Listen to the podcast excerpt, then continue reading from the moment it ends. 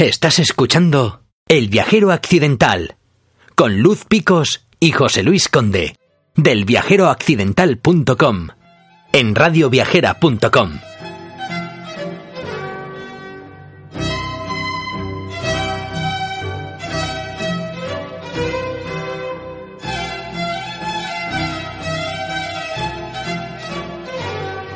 Llega el turno de los turistas con puñetas y nos ponemos muy elegantes para recibir a José Juan Picos, que nos trae a un invitado desde Inglaterra, ¿no, José Juan?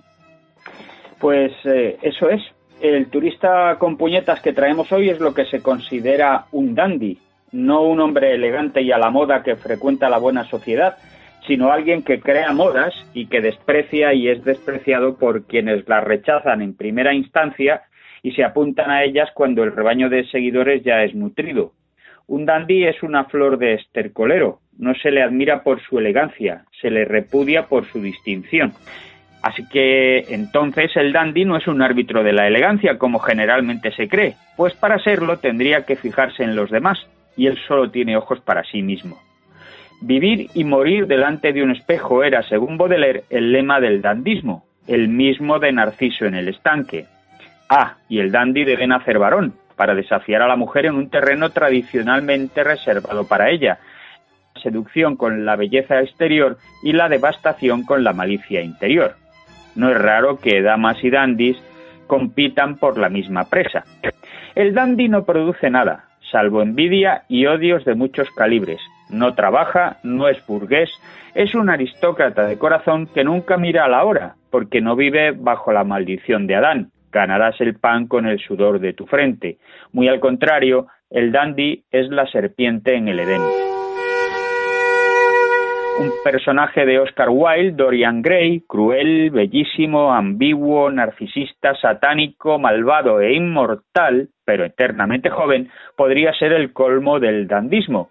Pero si quieres entender lo que es un dandy, si lo queremos entender, eh, yo recomiendo el Tratado de la Vida Elegante de Balzac o en su defecto Corsarios de Guante Amarillo, un revelador ensayo de Luis Antonio de Villena. Y ya va siendo hora de presentar a nuestro turista con puñetas de hoy, el inglés que mencionabas al principio. Por ser bello y disfrutarlo, hacer cojo y andar con elegancia, por brillar como un rubí sin dueño en la carbonera previctoriana, por despreciar con arte y malas artes, por nunca pedir perdón y por venir a España y admirarla, traigo ante todos vosotros a un dandy sobre los dandys, George Gordon Byron, sexto varón de su apellido, nacido en 1788 y muerto en Grecia en 1824.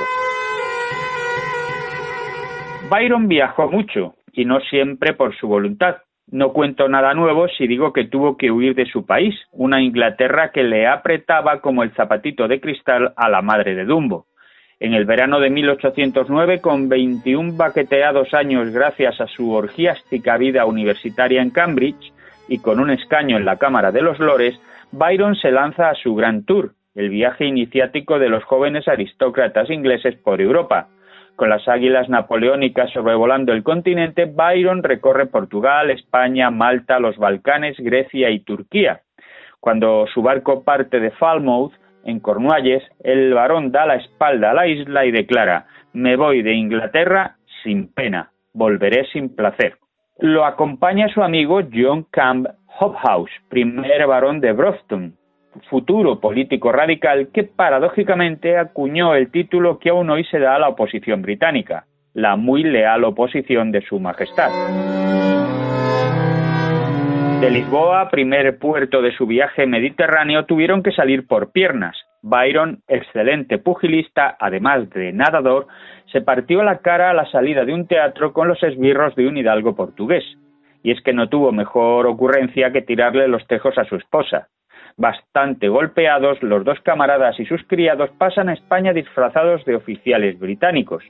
De ese modo, los españoles en guerra con Napoleón simpatizarían con aquel par de pájaros y los bandoleros y guerrilleros no les sacarían los higadillos. La opinión de Byron sobre las carreteras y los transportes españoles es completamente distinta de la que tuvo Casanova, cuyo periplo español se puede consultar en los podcasts del turista con puñetas o de turistas con puñetas en el viajero accidental. El inglés se asombra de llegar a Sevilla en solo cinco días, gracias sobre todo a los magníficos caballos andaluces que montaban. Si lamenta, en cambio, que la dieta fuese tan aburrida. Huevos y vino en todas las comidas, y malas camas. Byron y Hofhaus pasaron tres días en Sevilla que, dado el temperamento de los viajeros, bien pudieron ser tres noches toledanas. Y sin embargo, a Byron le sobrevino un insospechado apocamiento. La cosa fue así. España estaba en guerra con la Francia imperial, como ya hemos dicho. La Junta Central que gobernaba el país en nombre del rey cautivo, Fernando VII, se había hecho fuerte en la capital andaluza. El Lord pudo ver a Agustina de Aragón paseando por las calles sevillanas con más medallas que un capitán general, animando así a una población que no necesitaba ánimos, tal y como afirma Byron en su poema narrativo Las peregrinaciones de Child Harold. No previendo la suerte que les amenazaba, los sevillanos se entregan a fiestas, a cantos gozosos y a diversiones. La locura jamás ve desiertos sus altares y la lujuria de los jóvenes campa por sus respetos. La saturación de políticos militares y refugiados junto a la numerosa población sevillana dificultaba el hacerse con una habitación. Pero por medio del cónsul inglés, Byron y House son alojados en el número 19 de la calle Cruces, en el barrio de Santa Cruz. La casa pertenecía a dos hermanas solteras, Josefa y Teresa Beltrán, propietarias de otros cinco inmuebles. Así las describió Byron en una de las muchas cartas que envió a su madre en sus dos años de turisteo meridional.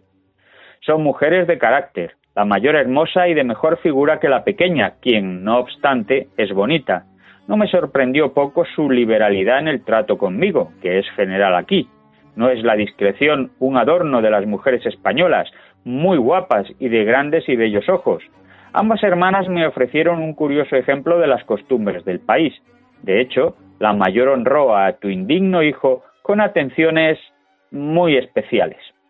Con un lenguaje más poético, Byron lo resumiría así. No son las damas de España de la raza de las Amazonas, sino que están hechas para las hechiceras artes del amor. El caso es que nada más echarle el ojo a Byron, Pepa Beltrán se le echó encima con todo lo demás, pero resulta que el inglés ya sabía que estaba prometida a un oficial español. Puede que eso, más la paliza en Lisboa, más el susto por lo echadas pa'lante que le parecieron las sevillanas, eh, hiciera más tímido de lo normal al libertino varón inglés. La Beltrán quiso animarlo susurrándole al oído que no era el primer inglés ni mucho menos que se trajinaba, pero ni por esas se nos vino el poeta arriba, con lo que Byron se retiró en blanco a sus aposentos. Cuando en la mañana del cuarto día parten los ingleses, Josefa Beltrán le reprocha a Byron, con una sonrisa, eso sí, el haber sido tan cobardón. Como acto de dramática rendición ante la belleza del inglés, Pepa se corta la trenza como los toreros la coleta, anunciando así que deja las corridas para sentar la cabeza junto a su soldadito español. Y la sevillana, que era de tijeras tomar, le regala el mechón de un metro de largo al apabullado Lord. A cambio le corta un bucle a él. Y Byron no tiene nada mejor que hacer que enviarle la trenza a su madre, a la que confiesa casi escandalizado que Pepa le dio un largo y estrecho abrazo de despedida y que le echó un ramillete de piropos. Si esto no es un Edipo como una catedral, que venga un psicólogo argentino y lo vea. Todos estos cotilleos se saben porque en 1830, seis años después de la muerte del poeta, el baladista irlandés Thomas Moore publicó la correspondencia entre madre e hijo, cartas y diarios de Lord Byron, con noticia de su vida. La semana que viene os contaré cómo salieron de Sevilla Byron y su amigo Hobhouse y cómo llegaron a la Tacita de Plata, segunda etapa de sus andanzas españolas. Eligieron buenos destinos. No es ningún secreto que en el viajero occidental tenemos debilidad por Sevilla y por Cádiz. Así que ya estamos deseando que llegue la nueva entrega. entrega. Pues son debilidades compartidas en ese caso. Pues gracias una vez más por tu sesión y nos escuchamos en siete días, José Juan. Hasta la semana que viene.